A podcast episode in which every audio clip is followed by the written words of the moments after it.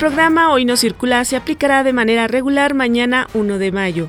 El secretario de Salud, José Narro, afirmó que la salud infantil es uno de los indicadores que reflejan mejor el desarrollo de una sociedad y en este rubro México ha avanzado al reducir las tasas de mortalidad y eliminar o controlar enfermedades que afectaban a este sector de la población.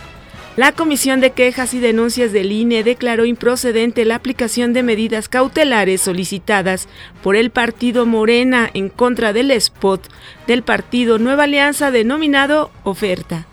Reitera el presidente estadounidense Donald Trump que si no obtiene un trato justo en la renegociación del Tratado de Libre Comercio de América del Norte, se retirará del pacto.